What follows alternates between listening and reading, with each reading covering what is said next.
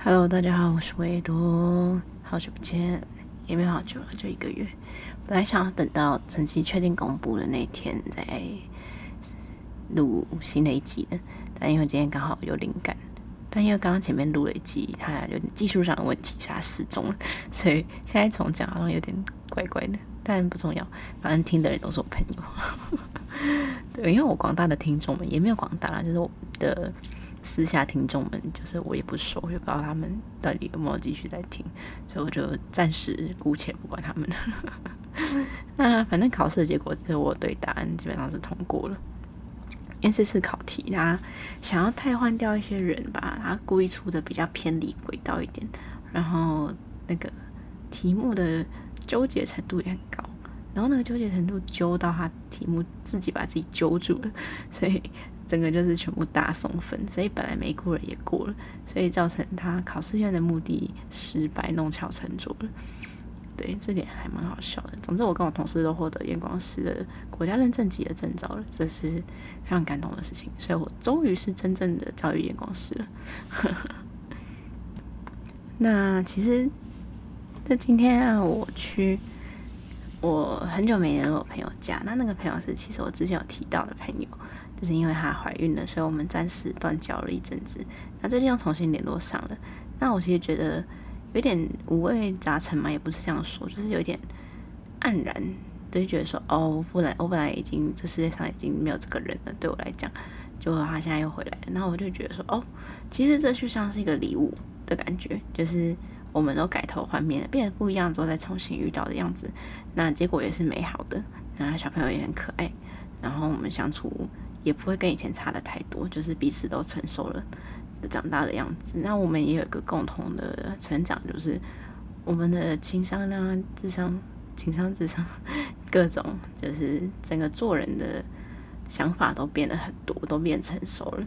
那也到真正就是有小孩之后的想法也会变得蛮多的啊。我没有小孩，我还没结婚，我也不会生小孩。对对对，好，不是重点。对，然后。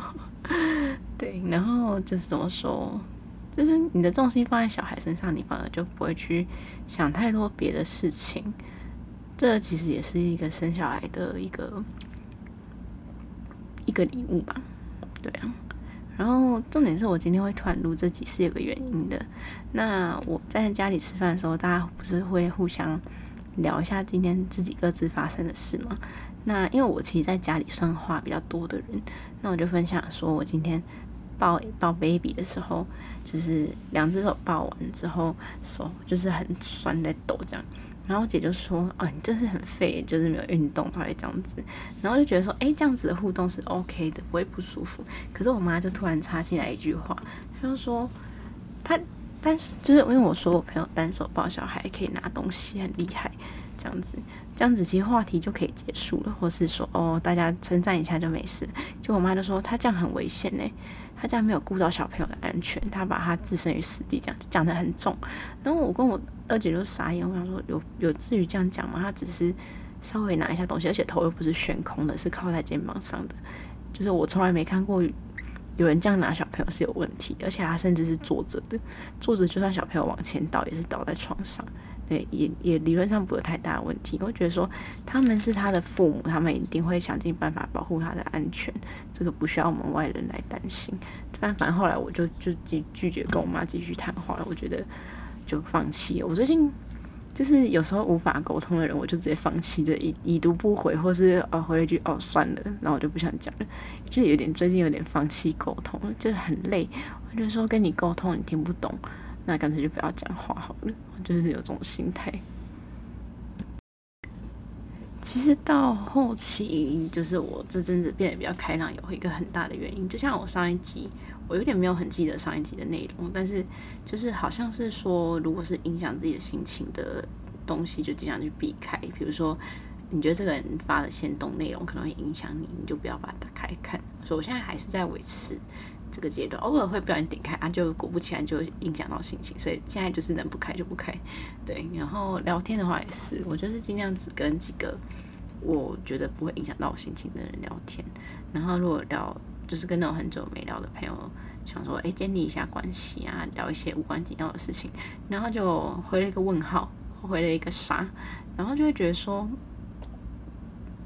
虽然可能以前我们很常这样子聊天，或者那他讲话语气习惯的问题，可是我就会觉得很不能接受，就是这是我个人的问题啊，就是你有可能最近年纪大了，年纪没有很大，但是思想年纪大了，对，就会觉得说我回了你这些东西，你讲话的就是态度非常的不注重，很敷衍，所以我就有点生气，我就直接就算了，不讲了，我就不想讲了，对，然后我就觉得说。好像感觉你对这件事情的热情程度跟我不一样。那既然我们的热情程度不一样的话，那我就选择不要去把我的热情关注到你身上好了。或是说，假设我在讲一件抱怨的事情，可是你可能因为我相信很多人都这样子，你想要抱怨的对象，应该要是可以跟你比以同一个鼻子口出气的人。但如果他跟你一直持相反意见的话，当然可能是对你有有益的意见，没错。那这时候可以等你自己的状态好一点的时候，再选择去跟他讲。对，那个是 timing 的问题。对，然后如果说你当下是那个情绪的话，你就先暂时不要跟他聊天。对，有时候有些事情可以在自己的控制下，有时候也不行。那既然这些事情是可以在自己的控制下的话，我们就可以拿捏到一个程度，让自己不会那么容易的受影响。我前阵子看到一段话，那那段话是说，就是有一个人他写了一首歌，然后是关于爱情的歌吧，就是在于爱情之间，大家都会比较容易急性子，就会想要急着了解他。然后急着去更靠近他一点，然后是急着跟他说话，或是有时候急了就会去反而破坏掉一些关系。像以前的我就是这样，我以前是非常急性子。那有人就说，嗯，其实心可以慢，但动作要快。对，呃，然后我就自己把它转换成别的想法，就是就像我们在工作状态下一样，我们状态下的工作心态可以是有效率的。但是心态不能急，你会觉得说，哦，我都做得这么好了，为什么没有得到相对的回报或是什么之类？这个就是心态不能急，因为我相信你一定不会有，就是正常公司啊，好的公司，正常公司不会有突然去亏待你的情形，只是他们可能可能钱还没下来，很直接，对，就钱还没下来，还不能发给你嘛。称赞的话，可能他脸皮还没拉下来、啊，你要给他一点心理准备，对，或是说，嗯，情侣之间吵架也是，就是以前我是以前我是不吵隔夜架的人，我会当下想把事情解决，可是其实长大之后会发现，其实情绪都只是一瞬间的东西，因为我我的情绪就是很典型的来得快去得快的人，所以来得快又又要着急解决事情的话，那个。可想而知，一定是个大爆炸，所以就是永远都是越吵越大，感情越吵越差。可是如果现在仔细想想，你当时先忍住了，之后消化了一个晚上，你们可以更冷静沟通，搞不好你就会觉得说，哎，那其实是小事情，对你来讲，其实标准放松了之后也没有那么严重。就很多事情都是这样子。那双方一旦有一方至少啊，至少有一方是冷静的，那沟通自然就会顺畅很多。所以说，就是心。不能急，这是我最近的感受。所以我还写了一首歌，目前还没有完成，就叫《Slow》。对，就是不管是在谈恋爱、工作，或者是伴侣之间的冲突，各种事情都是从慢慢的来。然后行动的话，当然是要有效率。对，心要慢，行动要有效率，这样子。那。因为我前阵子有在读书，很偶尔真的无聊的时候，我会看一点书或者是诗集。那我就觉得说，哎，书的封面跟它的序其实是一个非常很重要的东西。就是你看了这个书的书名，引起你的兴趣，打开来看序，然后看了书序之后，再决定要不要继续把它读完。就像是很多电影啊，很多可能 MV，然后是。小说或是动漫这些第一集跟那个广告画面，或是那种抢先看都非常重要，因为这个可以决定之后要不要继续读下去，继续看下去。然后我就想说，那如果把人的情绪跟这个人比喻成一本书的话，嗯，就像是认识一个人的阶段，从封面看起。那当然，你就会选择跟你外貌标准接近的朋友相处，然后进而才会想去认识他。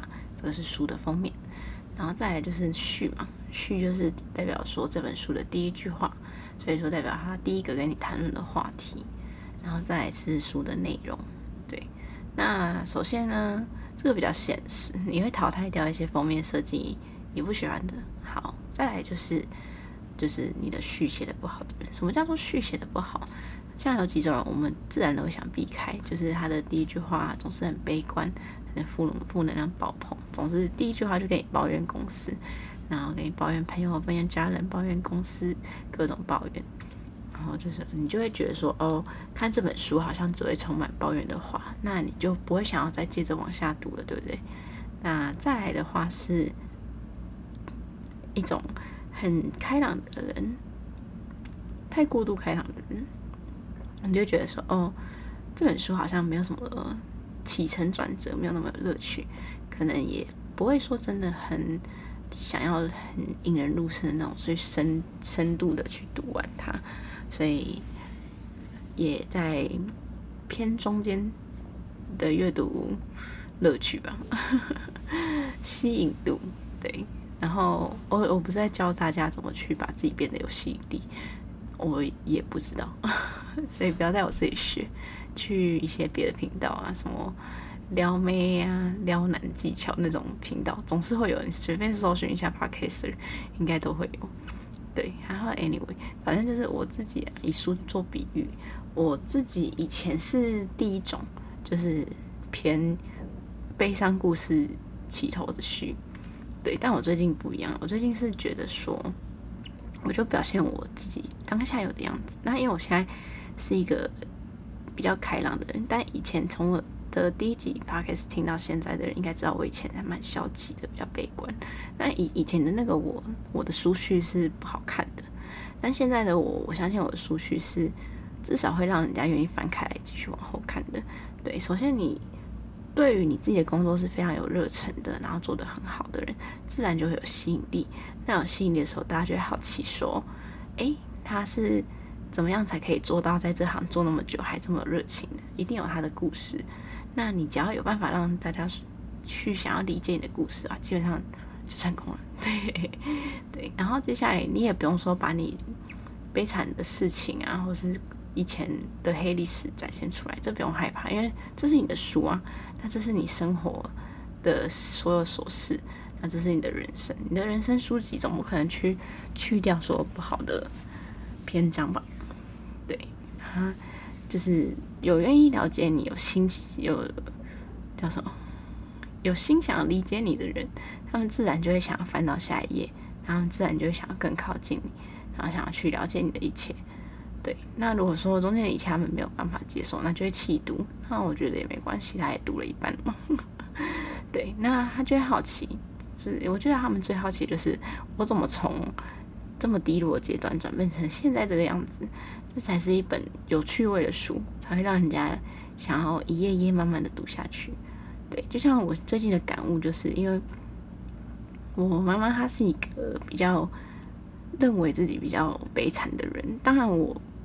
其实从来都没有很听懂他觉得他自己悲惨的事情是什么。这不过每个人每个人承受的重量不一样，这个我一直在讲。对，但是对他来讲，以前的那些事情可能真的影响到他很深吧。所以他至今在我们跟我们聊天的时候，还是会一直提起他过去悲伤的事情。那对目前的我来讲，我就会把以前我说过那些可能被霸凌、被欺负的故事啊，我都已经把它抛抛开了。那我也舍弃掉一部分的记忆力，就是我宁可不要记得，对，那我就把它抛弃掉，然后就专注于现在开心的时候、开朗的时候。那如果说是悲伤的时候，我也不会去把以前的悲伤一起拿出来，一起哭、一起悲伤，对，不用去叠加自己的情绪。不开心的事情就当做当下的不开心。那像我一样不开心过得很快的人，我就不用再把以前的不开心一起拉起来想，想到哦晚上睡不着啊，或是一直想。我就是把当下不开心用别的方式，可能听音乐、看影片啊，唱个歌、跳个舞就过去。那接下来就想别的事情，就一直不断的在想下一步要怎么做啊。当下现在自己能做什么？然后就是，嗯，我以前说留下过去其实没有不好，当然没有不好，你可以记录你的过去。那在你现在的时候，你就会去感叹欣慰自己的成长。对，这个留下过去的作用对我来讲是这个，而不是一直拿来当做一个包袱背在自己身上。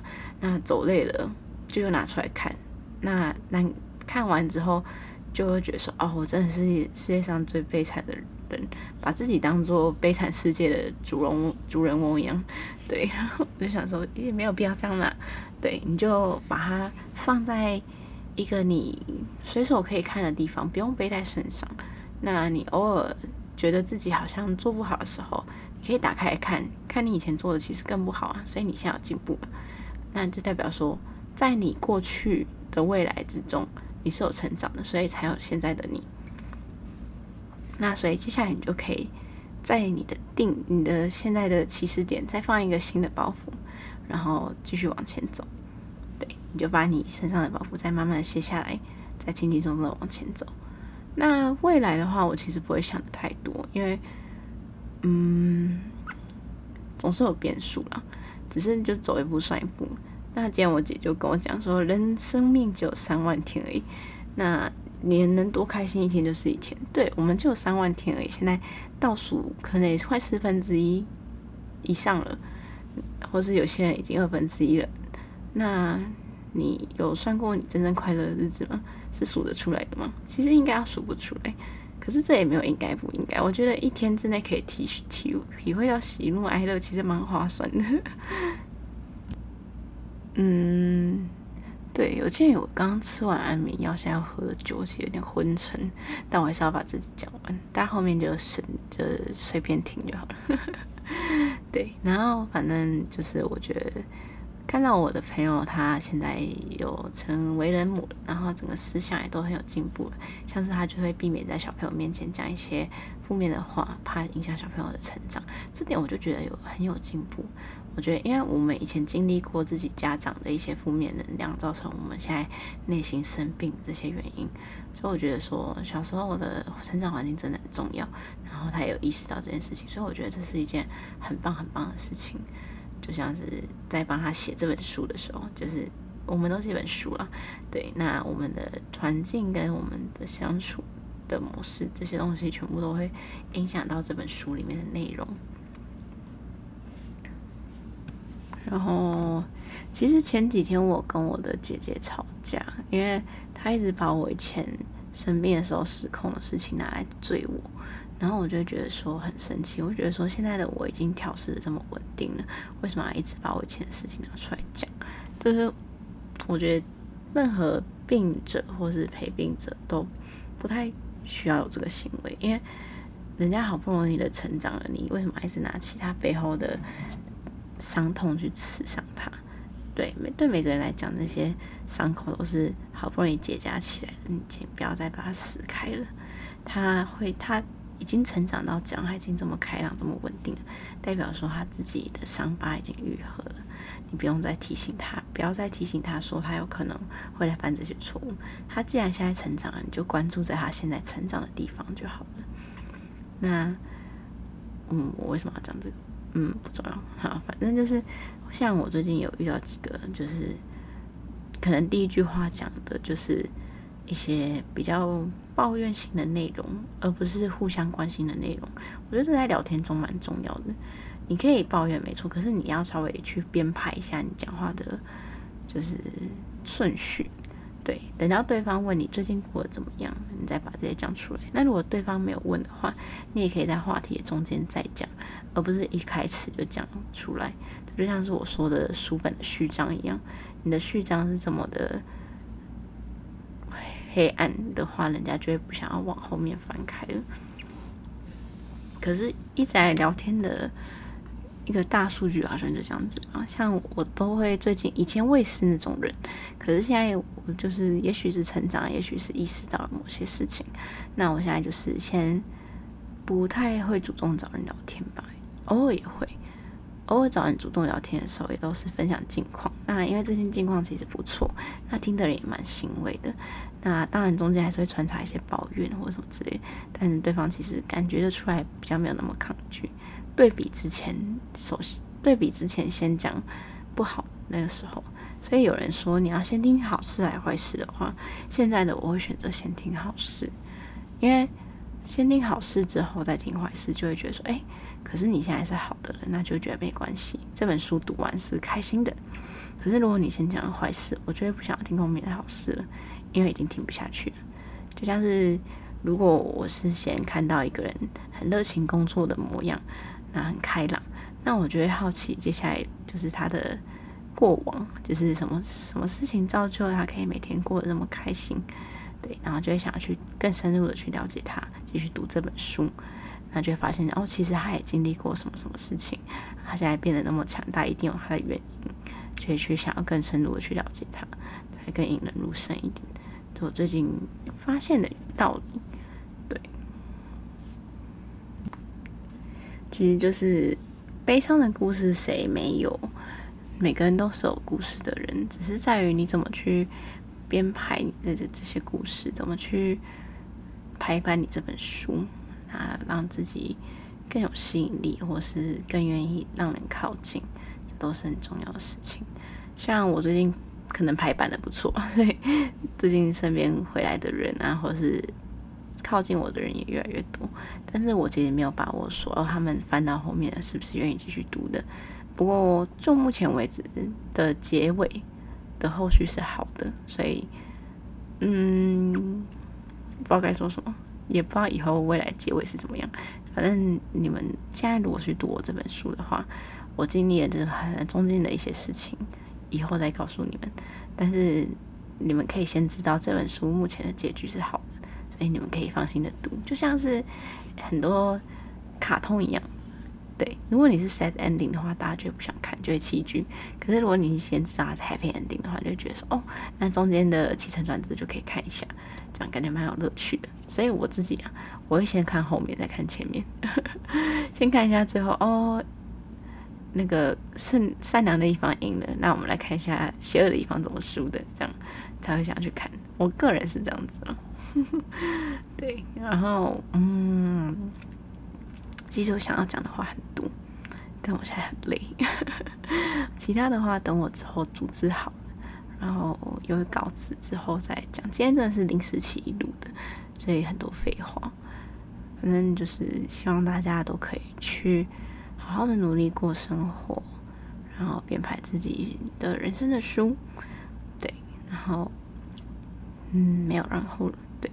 然后就是尽量把自己的情绪，也不要说内化，自己吸收到自己爆掉了，就是找一个适当的管道去发泄，然后把自己冷静下来，给自己一点时间沉淀一下。然后我觉得最近很多人，不管是零零后的年轻人，还是像我一样八零的中中年人嘛，中青年，最常遇到的就是工作上的问题。就是很多是刚进入社会，很多人是刚当上主管。每个阶段，他们对我这边的叙述都是觉得工作很累，什么什么之类。当然，我也会觉得工作很累。可是，你就像以前我的主管告诉我的，你要去多看优点。对，你要去看一下你工作的内容跟你实际领到的薪水到底符不符合，或是说你可以比较，像是。要公开一下我的薪水吗？现在很多刚入职的人会觉得说，哦，领三万二、三万一、三万三，可能在这个大家的同个阶层里面算少，或是怎样的，就同一个工作体系来讲算少的。可是以光同一个工作体系来讲，当初我刚入职的时候才两万八，就 是这种东西比较出来，所以你已经比别人好一点了。当然也不是说完全是这样比较，因为毕竟年代不一样了嘛。对，只是我是我的意思是想表达是，我其实也才做三年而已，实际上，我现在的就是薪资是基本上已经有很大的成长了。对，然后所以会觉得说，这这成长的速度不是所有企业都可以比的。那你一开始觉得这个企业的薪资给你不够好，你就想离开，那你就没有办法享受到后续的爆发式增长。对，很多事情都这样，你没有办法忍耐一下子，你就没有办法享受到后面的乐趣了。就是其实没有真的吃苦很久，所以大家还是要好好的去思考你的未来。当然，我一开始刚刚说想说现在啊，不过工作这种事情还是你还是得看未来的。你不能觉得说，哦，我现在领很少就很少，以后会变多，真的。然后要给新人的建议吗？我其实很难理解新人会有什么样的焦虑，欸，会觉得说，哦，自己会的东西不多吗？或是觉得说，哦，自己上班的距离很远，或是觉得说，嗯，薪水不够多，距离很长，对。可是什么都有做到的人。你们也知道，真的有，像我就是啊，我上班距离很长，那我刚开始的薪水也不好，我要做的事情也很多，可是我一样照你这个薪水，那撑到现在，我不是就一切都好好的了吗？下班都还可以做一堆无谓不会费事，对，对啊，所以我觉得其实不一定每个人都可以像我这样子，但是也可以试着去稍微的，嗯。我觉得就是找到一个目标，然后去学习，然后去看一下对方的成长方式，成长曲线吗？对，类似那种感觉。像有一个学妹，她就是看着我这样子一路上来，然后他说他想变成像我这样子的人。那当然，一开始他刚，他现在刚要进社会，很担心、害怕。然后我就跟他说：“我以前有这样吗？”然后他就说：“没有。”对，类似这样子的概念。对然后我说什么？完蛋了，我记性变差。而且我今天发现我长了两根白头发，我才不到三十岁，我长了两根白头发，我觉得超焦虑。但我设计师跟我说，是因为我前阵子压力太大才会这样，希望他不要再长了。好，回来就是，我觉得就是野心很重要。如果说你觉得你现在领的薪水很少，你就要有有心，你就要有野心。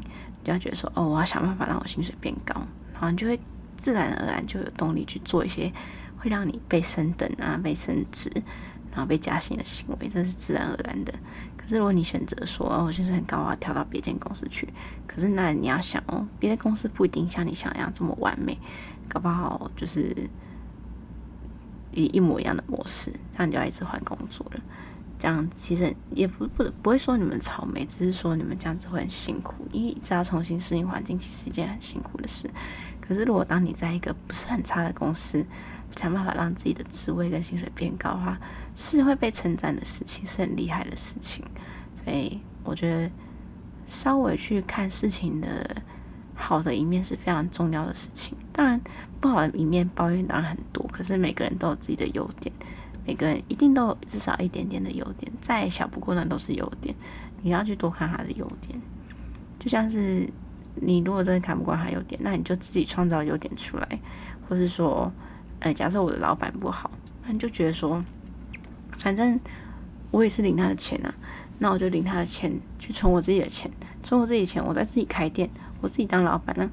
这是很重要的事情。你也要，你有心要自己当老板的话，就代表你会更认真的去做事，想办法把自己变成老板的位置。这个冲劲跟这个期望，我觉得是非常棒的。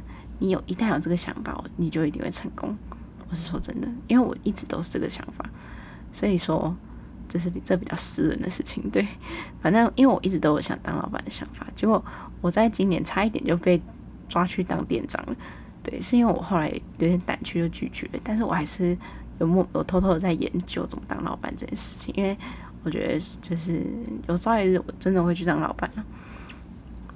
那我觉得说你看不惯某些事，你看不惯哪个长官，那你就想办法自己变成那个长官啊，你可以做的比他更好，就想办法去做，就像是小时候买东西一样，小时候妈妈不让你买那个东西，说家里买不起。那有些人会变得很悲观，就觉得说，哦，我们家很穷这样。可是有些人就会觉得说，哦，我长大之后一定要成为有钱的人，比我爸妈还有钱，我想要买什么就买什么。对，那就目前两个为止，我应该都算有做到。我真的想买就什么就买。对，反正就是我觉得野心很重要，还有好胜心其实也蛮重要的。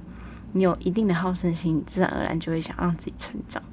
对，你不能消极。刚刚我的结尾音乐响了，他说：“哦，我今天有讲超过时间。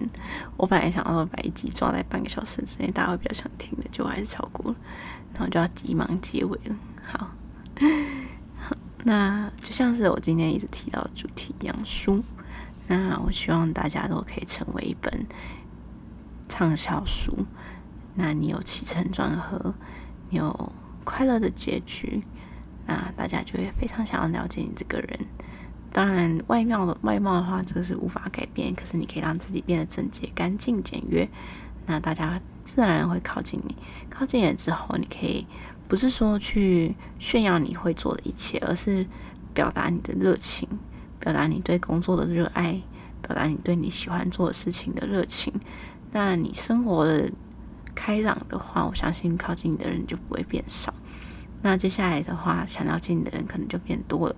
那接下来你就可以去告诉别人你的故事。那当别人问起你经历这些事，你怎么还可以这么开朗？你不需要多讲什么，就像我一样，我直接说我很强吧。就这样，对啊，哦，对了，我最近遇到一个客人，哦，我要讲废话了，大家斟酌听，不想听就跳过吧。对，我在斟酌听，就是我最近遇到一些女生，当然我自己也是喜欢女生的，没错，但是我其实蛮不喜欢一些女生的，就像是那种很中性的女生，短头发的那种，就是因为他们会把自己当男生，然后就是。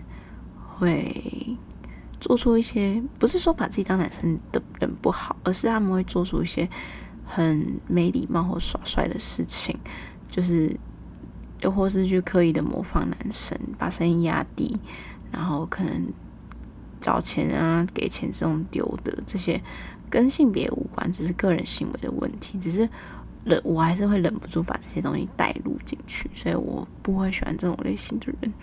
但是他们又特别在我很爱在我面前耍帅，我觉得很不懂。再就是一些是女生外表的女生，但是可能又偏向中性，在中性偏男性一点嘛。对，就是走路吊儿郎当啊，然后嗯，对对，然后或是有一些不懂装懂的人之类的。我觉得其实我喜欢的人就是一种。也没有说特别喜欢的类型，就是一种自然的感觉吧，就是可能像有点天然呆、天然呆的那种类型，然后或是很聪明但是不会显摆的人。对，就是我觉得这样子的人，不论是我的喜好还不是，就是这样子的人本身就是，不管你当朋友还是这样，就是会比较吸引人一点，然后可以去很自然的说出自己的故事，但是他就有就像一本书一样。他也不会是续不好看的那种，就是就不错了。我要结尾了。好，那我希望大家都可以成为一本畅销书。这我刚刚讲过，对。然后尽量去不用不不需要说去伪造你的经历，只是我们的编排可以稍微改动一下。那这样子的话，对你有兴趣的就去。想要了解你，想要去更深入的去研读你这本书，那其实也不用说太在意别人的眼光，或者是别人想不想来读你这本书。像前阵子这阵子的我，也没有人来读我这本书啊，我还不是过得愉快，我继续写我的。有人要看再看，像 Podcast 一样，我想录就录，有人要听就听，不想听就算了。对，不过我是希望越多人越听越好啊。就听我讲废话，算是一种某种程度的跟我聊天。对，因为我说话很多，想要找人讲，真的是不知道该怎么讲，我才开始录 podcast，顺便记录我的生活。对，就是这样子。好，那今天就到这里喽，大家拜拜。